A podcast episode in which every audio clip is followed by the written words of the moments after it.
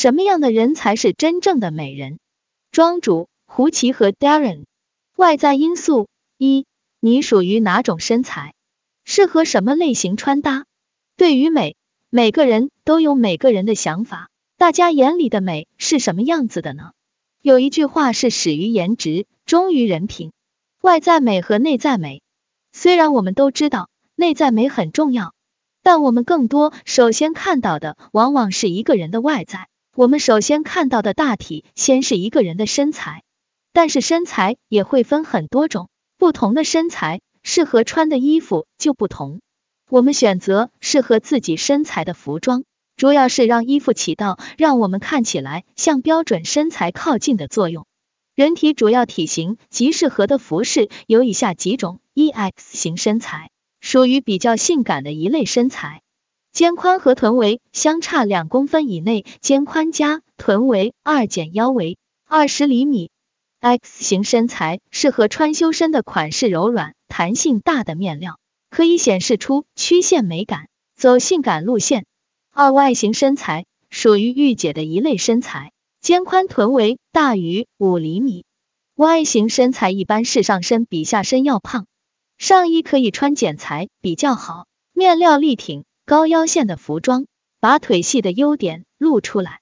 三 H 型身材属于超模的一类身材，肩宽和臀围相差两公分以内，肩宽加臀围二减腰围小于二十厘米。H 型身材一般衣服都能驾驭。四 O 型身材不能穿收腰的衣服，容易暴露缺点，可以选择宽松、拉长比例的宽松衣服。衣服面料建议挺刮一些的，会更好的遮肉。二、五官比例。说到五官比例，我们通常会说五官的标准比例标准是三庭五眼。我们可以根据这一标准来通过妆容调整自己的五官比例。内在修养一、内在美的人有什么特点？内在美尽管很难被具体形容，但我们也不难感受到，很多人在最初见到时。也许长相上没有特别突出的特点，但却会给人很美很舒适的感受。让你萌生这种感受的，一定是他内在美的耀眼光芒，即我们常说的内在气质的体现。气质不仅是外在形态的挺拔舒展，内在的积累更重要。读的书、走的路都能够在气质上得以体现。内在美和外在美的统一，我认为体现于个人的素质。在大家眼里，什么是有素质教养的人？我认为，一个美的人，他可以是一个优雅的人，也可以是一个洒脱的人。更重要的是，他一定是一个敢于做自己的人，是一个有质感的人、清澈的人，同时知道自己为什么而活，而不是活在别人眼里的人。在现在这个网络时代里，实在很容易丢失自己。拥有内在美的人，是在这样的环境里。仍能够坚持严以律己、宽以待人，自己追求高学识的同时，不贬低低学识的人，是自己富足不鄙视贫困的人，是遇到难题不抱怨不放弃，静坐常思己过，闲谈莫论人非，言行举止表里如一的人，是不仅注重生活质量，更加注重灵魂质量，不放弃自己独立、自信、有趣的人。二、眼界的重要性。一个能让人感受美的人，是否拥有足够的眼界？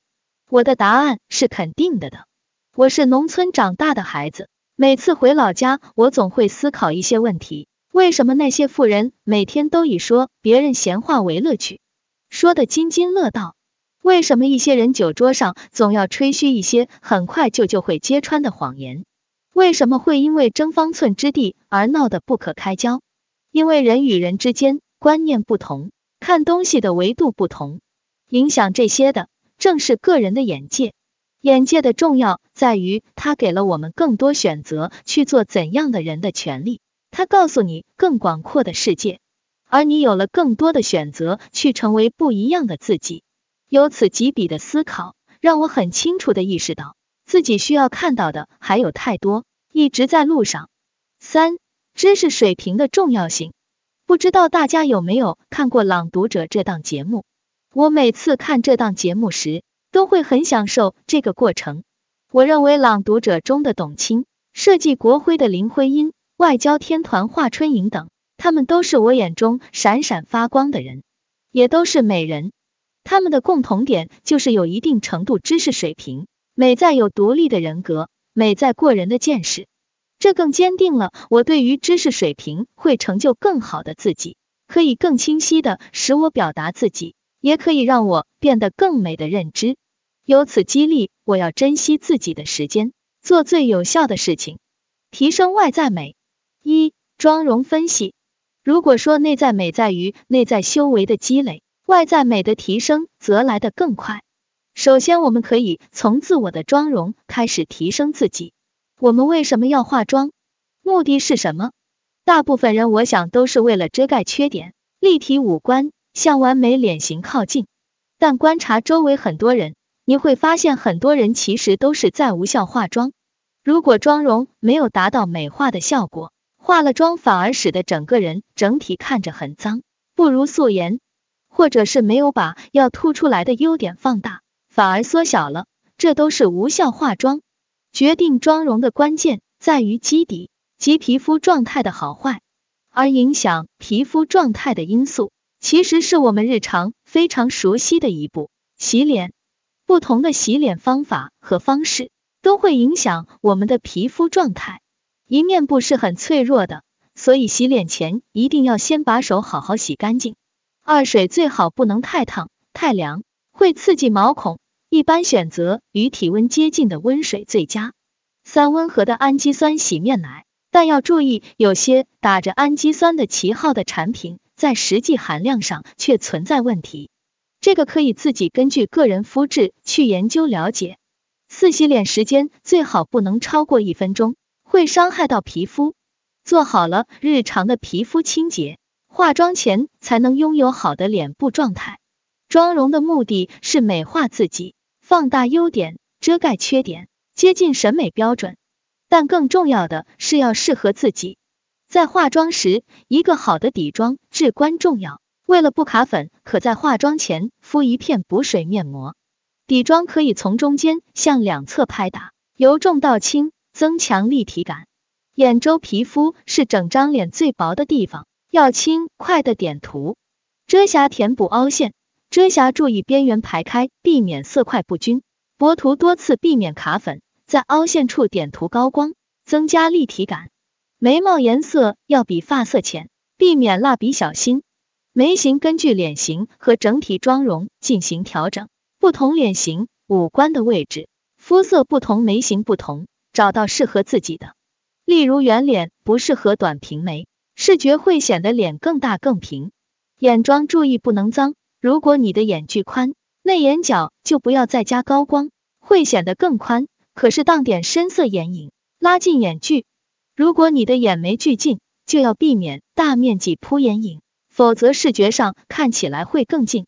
腮红方面，颜色要参考口红颜色，不要腮红和口红都很红，要拉开层次感。另外，修容方面，咬腮修容法不是很适合亚洲人脸型。这个可以参考毛戈平老师的修容法。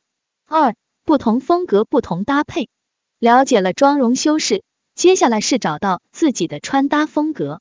近几年，欧韩日风在国内一直很热门，但我认为每个人审美和需求渐趋多样化，我们不必盲目跟随潮流，找到自己风格显得尤其重要。想找到自己的风格，首先是要能够区分这些风格。我把目前比较适合国人的穿搭风格细分为韩风、日风和美风、法风。不同的风格与其国家或地区的不同信仰、环境等社会文化背景有很大的关系。